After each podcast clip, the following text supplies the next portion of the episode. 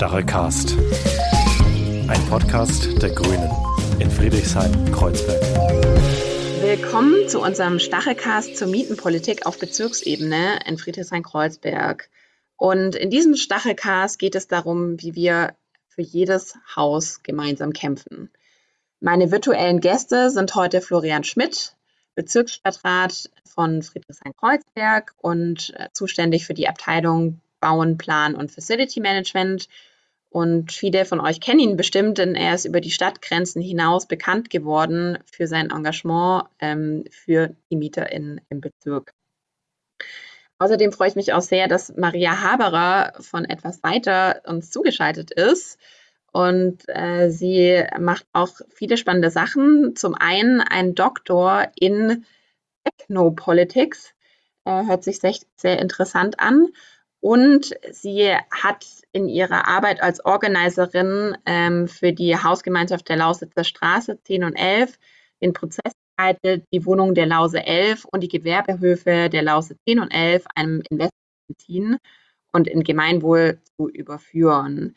Ähm, außerdem hat sie im Atelierbüro des BBK Berlin gearbeitet. Wir sind sehr stolz, äh, dass Maria auch noch zusätzlich auf unserer BVV-Liste, also der Liste unseres Bezirksparlaments, antritt und äh, mit uns die nächsten Jahre Bezirkspolitik machen möchte.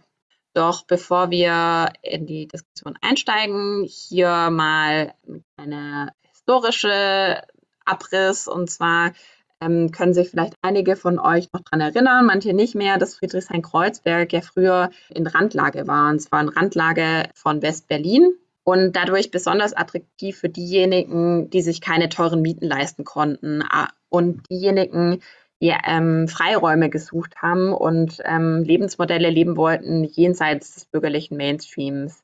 Dazu äh, sind wir als Bezirk das geworden, was wir sind und ziehen Menschen aus aller Welt an. Leider versuchen aber einige am Zuzug in unseren Bezirk und in ganz Berlin zu profitieren. Und die haben aber oft gar nichts mit dem Bezirk zu tun und sind zum Beispiel Briefkastenfirmen. Leider hat es zur Folge, dass äh, in Friedrichshain-Kreuzberg Wohnungen zu Mondpreisen mittlerweile verkauft werden und oft auch ähm, hier sehr viel Eigentumswohnungen haben, die verkauft werden. Wohn- und Gewerbemieten sind deswegen in den letzten zwölf Jahren wirklich einfach explodiert. Der Neubau, den wir ähm, sehen, ähm, geht oft an den Bedarfen vorbei, zum Beispiel von Familien oder KünstlerInnen oder ähnliches. Und wir sehen das leider zu oft, dass äh, Brachen und Freiräume die es einst gab, zu so leblosen Büro- und Entertainment-Wüsten gemacht werden. Wir haben uns aber auf den Weg gemacht, ähm, mit konsequenter Vorkaufspolitik des Bezirks ähm, dem Markt einen Riegel vorzuschieben und den Ausverkauf unserer Stadt, unseres Bezirks zu stoppen. Wir waren der erste Bezirk, der 2015 das Vorkaufsrecht in Milieuschutzgebieten angewendet wird und seitdem wurden in Friedrichshain-Kreuzberg rund 800 Wohnungen durch den Bezirk statt durch SpekulantInnen er erworben. Und bei rund 1700 Wohnungen wurde sogenannte Abwendungsvereinbarung erzielt, die MieterInnen langfristig vor Verdrängung schützen.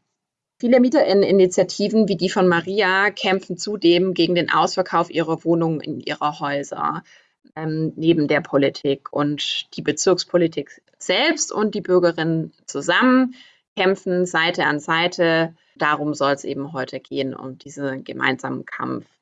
Florian, das wichtigste Prinzip für einen gemeinsamen Kampf für die Häuser, denen die drin wohnen, ist die Kommunalisierung mit C. Erzähl uns doch einmal davon. Ja, das ist tatsächlich ein Prinzip, was eng mit der Politik zu tun hat, die ich in den letzten Jahren umgesetzt habe in Friedrichshain-Kreuzberg. Zunächst geht es mir auch um einen Perspektivwechsel.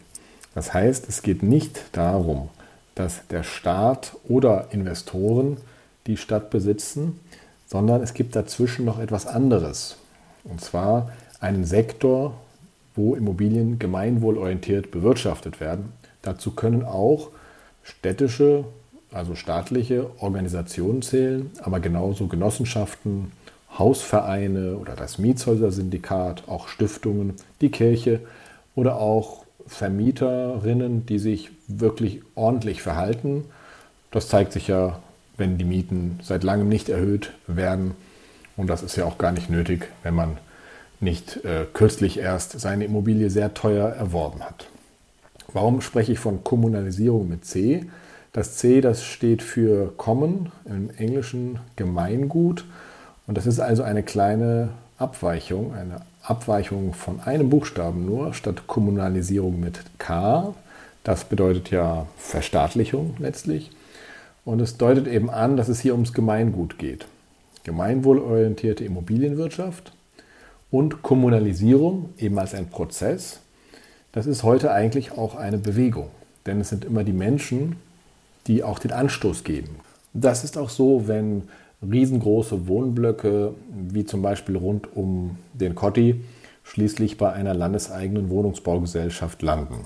Da gab es drumherum eine jahrelange Bewegung, die das gefordert hat und schließlich auch ist diese Idee, dass wir das zurückkaufen, das was einst mit Steuergeldern errichtet wurde, diese Idee kam auch von unten, von den Leuten.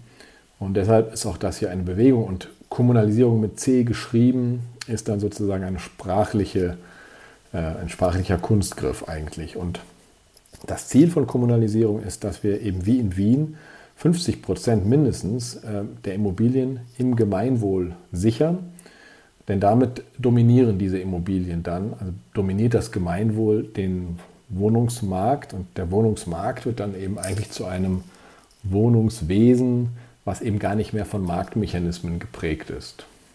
Zu diesem Kommunalisierungsprozess gehören also städtische Gesellschaften, Genossenschaften, Hausgemeinschaften, Mieterinnen, die entdecken, dass sie eben auch ihr Haus selber besitzen können, kollektiv und ohne dass sie an der Spekulation teilnehmen. Aber auch Banken, wie zum Beispiel die Umweltbank, die Triodos Bank, die GLS Bank, die eben Anlegerinnen ermöglichen, ihr Geld gemeinwohlorientiert anzulegen. Aber es gehören eben auch ähm, Fördermittel dazu, die der Staat Genossenschaften zur Verfügung stellt oder eben auch Beratungsangebote oder eine Ankaufsagentur, die wir hier in Friedrichshain-Kreuzberg im Grunde schon ein bisschen haben mit der AKS Gemeinwohl oder auch mit dem Projekt Häuser bewegen, das wir unterstützen. Aber es wird sicherlich in der nächsten Legislatur darum gehen, diese Strukturen auch berlinweit auszudehnen. In Friedrichshain-Kreuzberg haben wir in den letzten fünf Jahren die Kommunalisierung so weit gebracht, dass wir jetzt statt am Anfang waren es 25 Prozent ungefähr 29 Prozent der Immobilien im Gemeinwohl haben.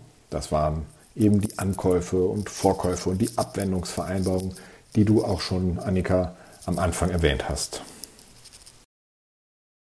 Maria, die Genossenschaft Eine für alle arbeitet seit Jahren an der Kommunalisierung der Gewerbehöfe in der Ratiborstraße 14 und der Lausitzer Straße 1011, für du, die du dich eingesetzt hast.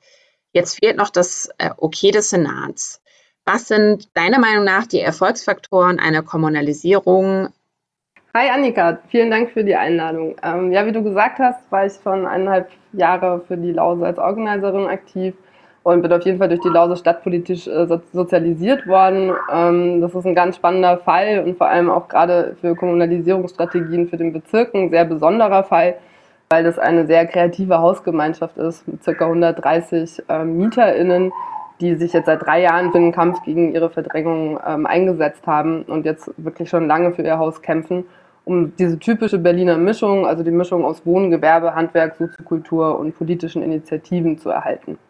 Und ohne so viel Geduld und starke Nerven wäre jetzt die Lause nicht da, wo sie ist. Also es ist wirklich eine großartige Hausgemeinschaft, die es jetzt auch wirklich verdient hat, dass es ähm, die Gewerbehöfe hoffentlich in ähm, kommunale Hand äh, überführt werden und dann der Genossenschaft eine für alle EG in Erbpacht ähm, übertragen werden. Das wäre auch nicht möglich gewesen ohne die Unterstützung von anderen Initiativen und den Menschen im Kiez und Personen, die sich für die Lause eingesetzt haben, die zum Beispiel auch die Genossenschaft eine für alle EG mitgegründet haben. Mm, und ich will jetzt auch kurz mal ein bisschen Werbetrommel rühren. Die Lause sucht auch noch investierende Genossinnen, also Personen, ähm, die mit Genossenschaftsanteilen den Kauf der Lause unterstützen. Ähm, je mehr Eigenkapital wir haben, je mehr Genossenschaftsanteile wir haben, äh, desto äh, weniger Miete müssen wir dann im Endeffekt zahlen. Ähm, deswegen wäre es auf jeden Fall super, falls sich die eine oder die andere Hörerin ähm, bereit erklären möchte, äh, da äh, zu investieren. Das lohnt sich auf jeden Fall. Infos gibt es äh, auf lause10.de. Und im Fall der Lause waren auf jeden Fall Erfolgsfaktoren für die Kommunalisierung eine gut organisierte Mieterinnenschaft, kreativer Prozess, ähm, gute Kontaktaufnahme mit den richtigen AnsprechpartnerInnen aus Politik und Verwaltung und vor allem die Zusammenarbeit mit Verbündeten ähm, und ähm, bekannten Initiativen wie Bisim Kiez etc., Uniforum und so. Also das war auf jeden Fall ein wichtiger, wichtiger Faktor, ähm, damit die Lausitz da ist, wo sie heute ist. Aber generell, also für die Kommunalisierung mit C, für Gewerbe, Kunst, Soziokultur und Handwerk und Co. Ähm, gibt es auf jeden Fall größere Herausforderungen als jetzt eine reine Wohnnutzung. Da hat Florian ja auch schon drüber gesprochen, was es dafür alles für Instrumente gibt. Ähm, vor allem die Privatisierung der GSG durch Rot-Rot war einer der größten Fehler, glaube ich, den die Stadt jemals gemacht hat. Ähm, die GSG hat heute irgendwie eine Million Quadratmeter Nutzungsfläche und durch die Privatisierung werden die MieterInnen jetzt mit steigenden Mieten konfrontiert. Das muss man erstmal aufholen und auch kommunale Träger für Gewerbestandorte etablieren und sich nur, nicht nur auf die reine Wohnnutzung konzentrieren. Ähm, und vor allem gibt es auch noch rechtliche Rahmenbedingungen, die angepasst werden müssten. Ähm, zum Beispiel die Milieuschutzsatzung. Also ihr habt ja ganz viel über die Vorkaufsfälle schon gesprochen. Das kann bei Gewerbe, Kunst, Kultur, Handwerk etc. Ähm, nicht funktionieren, weil die Milieuschutzsatzung nur für Wohnnutzung ausgewiesen ist. Und es wurde schon 1990 gefordert, diese Satzung auszuweiten und auch Gewerbestandorte mit einzubeziehen. Und das ist bis heute noch nicht gelungen. Ich hoffe, dass wir das in den nächsten fünf Jahren auf jeden Fall gut anpacken können. Das ist auf jeden Fall eine Aufgabe für die Bundesebene. Aber auch andere Instrumente, wie zum Beispiel Genossenschaftsförderung, gibt es eigentlich nur für den Wohnbereich. Das gibt es noch nicht für Gewerbegenossenschaften. Da kämpft die eine für alle auch äh, sehr stark damit. Und auch solche Bedingungen wie zum Beispiel Erbbauzinsen, die für gewerbliche Nutzung und soziokulturelle Nutzung einfach noch viel zu hoch sind, gerade für Genossenschaften, die gemeinwohlorientiert ihre Gewerbestandorte betreiben wollen. Und ich sehe auch so ein bisschen in der Arbeit im Atelierbüro, wie viele Steine den Künstlerinnen teilweise in den Weg gelegt werden, irgendwie so einen Atelierstandort in eine gemeinwohlorientierte Trägerschaft zu übertragen. Es gibt zum Beispiel ein Bürgschaftsprogramm, das noch nie angewandt worden ist, weil es einfach so bürokratisch überlastet ist, dass sich das eigentlich keiner leisten kann, so eine Bürgschaft zu beantragen. Hm, wen das interessiert, wir haben jetzt auch im Atelierbüro das Weißbuch 2 Atelierförderung äh, veröffentlicht. Äh, wer möchte, kann sich da mal erkundigen. Ähm, das findet ihr auf der Seite vom Atelierbüro des BBK. Genau, so viel vielleicht mal zur Metaebene von den Instrumenten, die es irgendwie noch braucht, um Kommunalisierung mit C nicht nur für Wohnen, sondern eben auch für andere Mischnutzungen irgendwie anzuwenden. Äh, ganz konkret im Bezirk stehen jetzt in den nächsten Jahren Projekte an, wo wir gucken müssen, dass Gewerbe, Handwerk und Soziokultur entwickelt und auch im Standort integriert werden kann, aber vor allem auch im Bestand geschützt werden kann. Zum Beispiel das Dragoner-Areal, das kennt ihr ja wahrscheinlich auch alle mitten in Kreuzberg. Der Prozess läuft da gerade wie man auch äh, den Gewerbehof im Dragoner-Areal gut irgendwie integrieren kann. Es gibt ja Probleme mit Lärmschutz und mit Lärmkonflikten.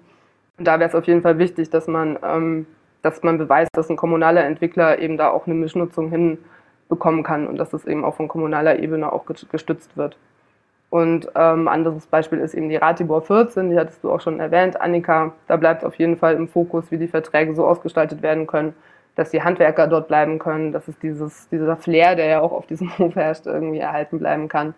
Ähm, ohne, also da ist ja die Frage vor allem nach den MUFs, nach den modularen Unterkünften für Geflüchtete, dass sich das irgendwie gut zusammen integrieren lassen lässt und ähm, genau der Bestand, der da ist, auf jeden Fall erhaltet, erhalten werden kann. Ähm, noch ein Beispiel ist zum Beispiel das RAW, wo es jetzt auch um die Sicherung von der Soziokultur äh, geht. Ähm, da stellt sich die Frage, wie dieser Beteiligungsprozess äh, ausgestaltet wird und wie man tatsächlich dann irgendwie auch es schafft, diese, diese NutzerInnen, die jetzt da gerade vor Ort sind und die ja wahnsinnig tolle Arbeit machen, wie die auch vor Ort bleiben können. Und vielleicht last but not least, ähm, Frage nach Arrondierungsflächen, Bahnflächen zwischen der Warschauer Straße und dem Ostkreuz, wie geht es mit denen weiter? Kann man ja auch mal überlegen, ob man Gewerbe, das Probleme mit Lärmschutzauflagen hat, ähm, dort unterzubringen, vielleicht zu erschwinglichen Bedingungen und vielleicht auch sowas ein bisschen zu dem Clubkulturstandort Friedrichshain-Kreuzberg auch noch was beitragen kann. Also kurz zusammengefasst gibt es auf jeden Fall super viele To-Dos in den nächsten fünf Jahren für eine Kommunalisierung mit C von gewerblichen und soziokulturellen Standorten. Ich bin auf jeden Fall gespannt, wie es weitergeht. Sehr cool. Und das geht ja auch mit dir weiter. Das wird bestimmt gut und wir werden bestimmt weitere Zeichen setzen, wie man Sachen kommunalisieren kann mit C und wie man einfach Spekulationen Einhalt gebietet. Wie ich schon sagte, heute geht es um die gemeinsame Arbeit und den Kampf für das Recht auf Wohnen. Florian, ein Projekt, das maßgeblich von dir ins Leben gerufen wurde, ist die Stadtwerkstatt. Ein Ort für die, ich zitiere, praktische Koproduktion. Was ist eine praktische Koproduktion und was ist das Ziel der Stadtwerkstatt? Koproduktion, das ist ein Wort, das mittlerweile in der Fachwelt ein Standardbegriff ist. Stadtplanung äh, funktioniert eigentlich nicht mehr ohne Koproduktion. Das bedeutet, dass äh, die Verwaltung oder eben auch Fachplanerinnen immer mit der Zivilgesellschaft zusammenarbeiten, wenn es darum geht, zum Beispiel größere Quartiere zu planen oder auch so etwas wie Kiezblocks oder Verkehrsberuhigung. Und wir haben das in Friedrichshain-Kreuzberg im Grunde schon seit langem in der DNA des Bezirks. Schon in den 80er Jahren haben Menschen ihre Quartiere selber geplant, haben Häuser, die teilweise besetzt wurden, dann übernommen in Eigentum, in kollektives Eigentum, haben diese Häuser saniert.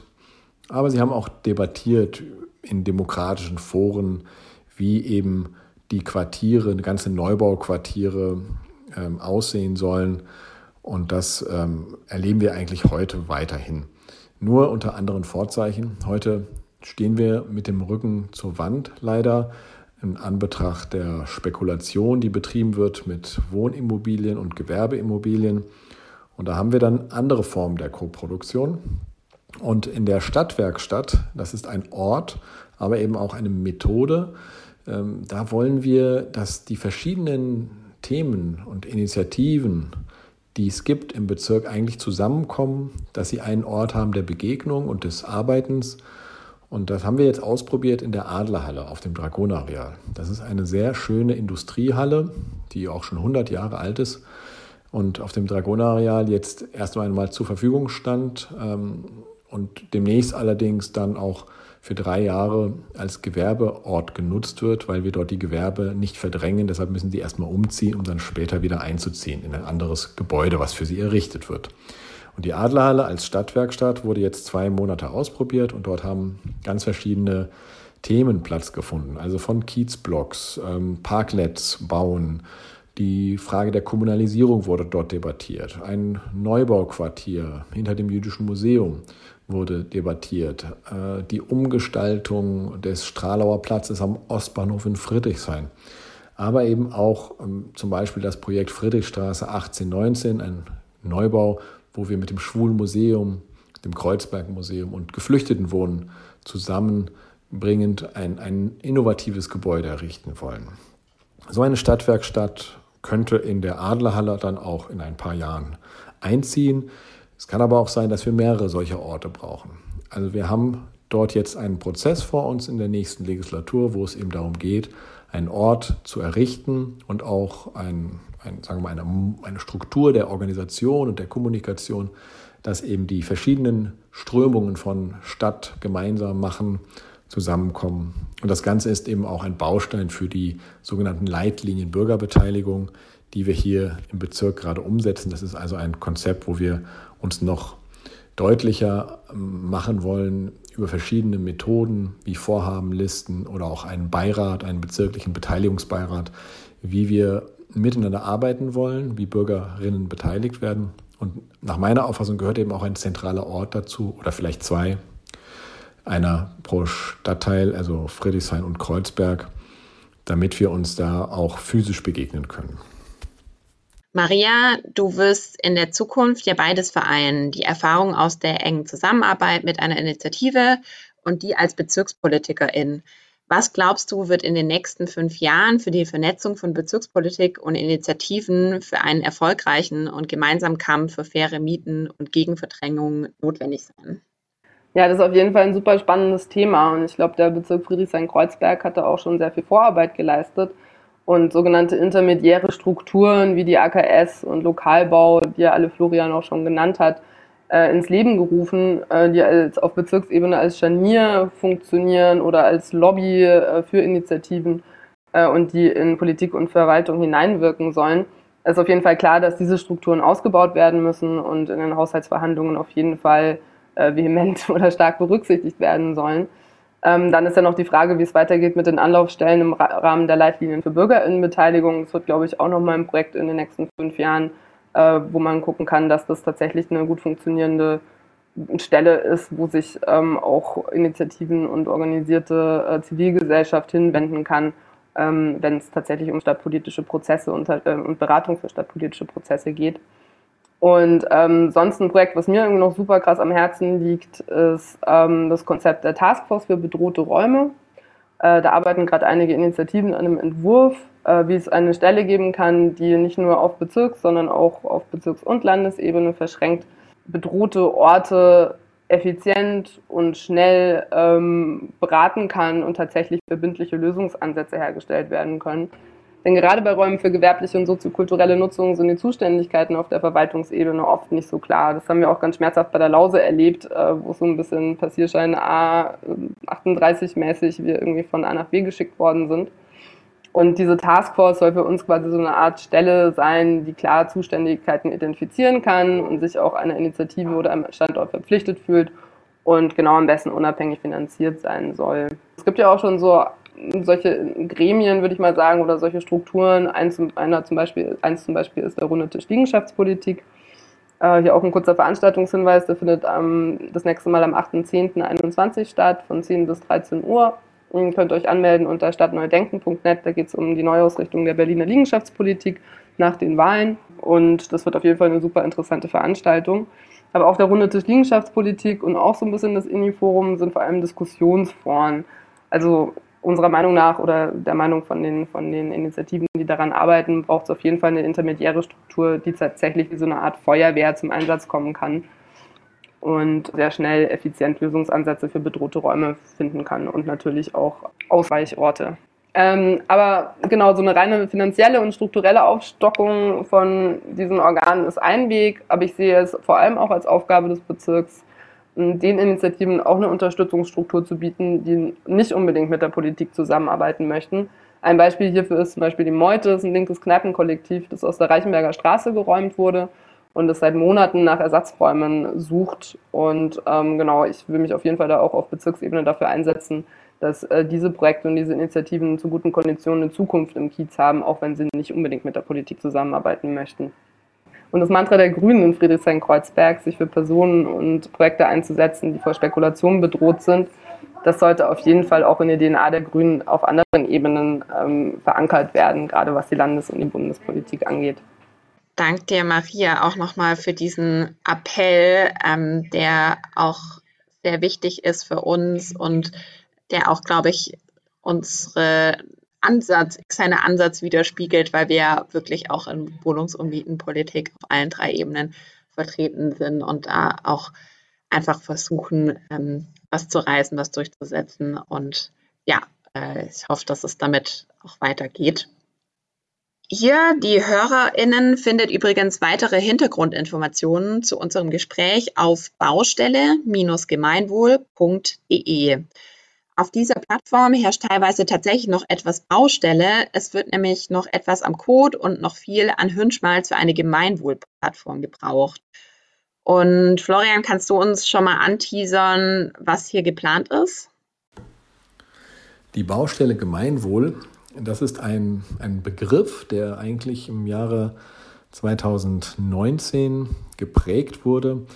Ähm, es geht darum, dass die verschiedenen Initiativen und Projekte, die sehr eng mit dem Bezirksamt kooperieren, im Themenfeld Stadtentwicklung, dass die eine Art Netzwerk eigentlich bilden und sich untereinander austauschen.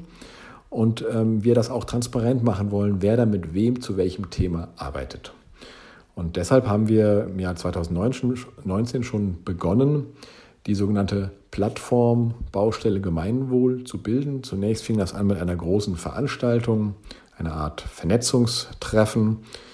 Ähm, und später haben wir dann eine Homepage konzipiert, die im Grunde eine Art Plattform darstellt, wie man es sich so auch vorstellt, dass man dort Informationen bekommt, gleichzeitig aber auch Informationen hochladen kann und dass ähm, viele verschiedene Akteure zusammen eigentlich sichtbar werden, damit Außenstehende sehen können, was eigentlich die Themen sind, an denen gearbeitet wird und auch, wo sie dazustoßen können. Es ist also schwierig, finde ich, wenn Initiativen vor sich hinwerkeln und jeder hat seine Homepage und irgendwie findet zufällig man dahin. Und der Zugang ist aber doch relativ verschlossen. Und mit dieser Plattform wollen wir es schaffen, dass auch diese recht spezifische Arbeit an Themen des Gemeinwohls besser äh, verständlich wird nach außen, aber auch, dass die Initiativen und Projekte untereinander Ressourcen teilen können und sich vernetzen. Da gehört dann auch sowas wie die Stadtwerkstatt dazu. Also es hängt hier alles ein wenig zusammen. Aber letztlich ist es auch der Gedanke eines Munizipalismus. Das ist ja ein Konzept, was äh, im Grunde im Moment in, in Spanien sehr aktuell ist, auch in Frankreich. Und hier in Berlin leben wir es im Grunde auch schon. Also das heißt Munizipalismus ähm, dann immer, wenn die transformativen Kräfte in der Gesellschaft, also als Initiativen zum Beispiel, äh, mit der Verwaltung zusammenarbeiten, beziehungsweise auch quasi in die Verwaltung hineingehen, um dort ja, Verwaltungsarbeit zu gestalten, zu prägen, auch zu verändern. Und die Schnittstelle eigentlich zwischen Verwaltung und Initiativenarbeit, das ist die Baustelle Gemeinwohl. Das steht am Anfang. Wir haben jetzt im Januar, glaube ich, ähm, das Ganze gestartet. Und jetzt ähm, wird es dann nächstes Jahr weitergehen.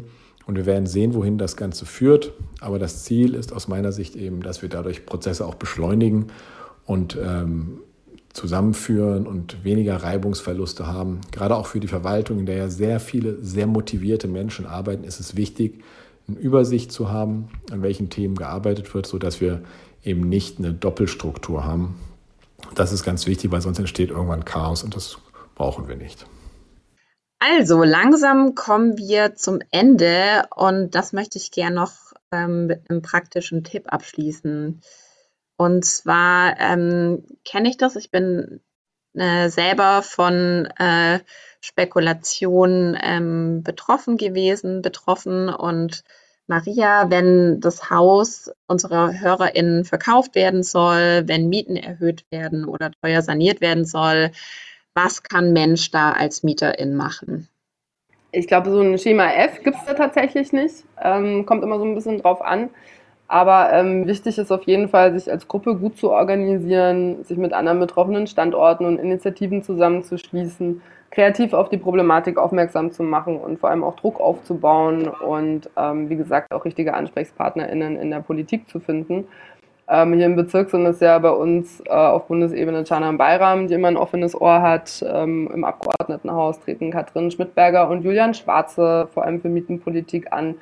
Ähm, den kann man auch immer schreiben und äh, ich hoffe, Florian, das ist okay für dich. Äh, ich glaube, auf Bezirksebene könnte man ja auch immer eine Mail hinterlassen, wenn man gerade von Verdrängung bedroht ist. Dann äh, werden die ähm, bestimmt äh, einige Nachrichten bekommen und sich dafür dann einsetzen und stark machen, wie sie das bisher gemacht haben.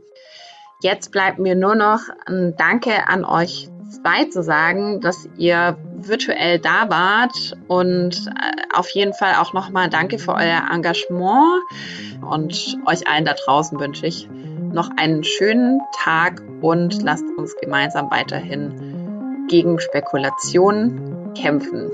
Bis dann.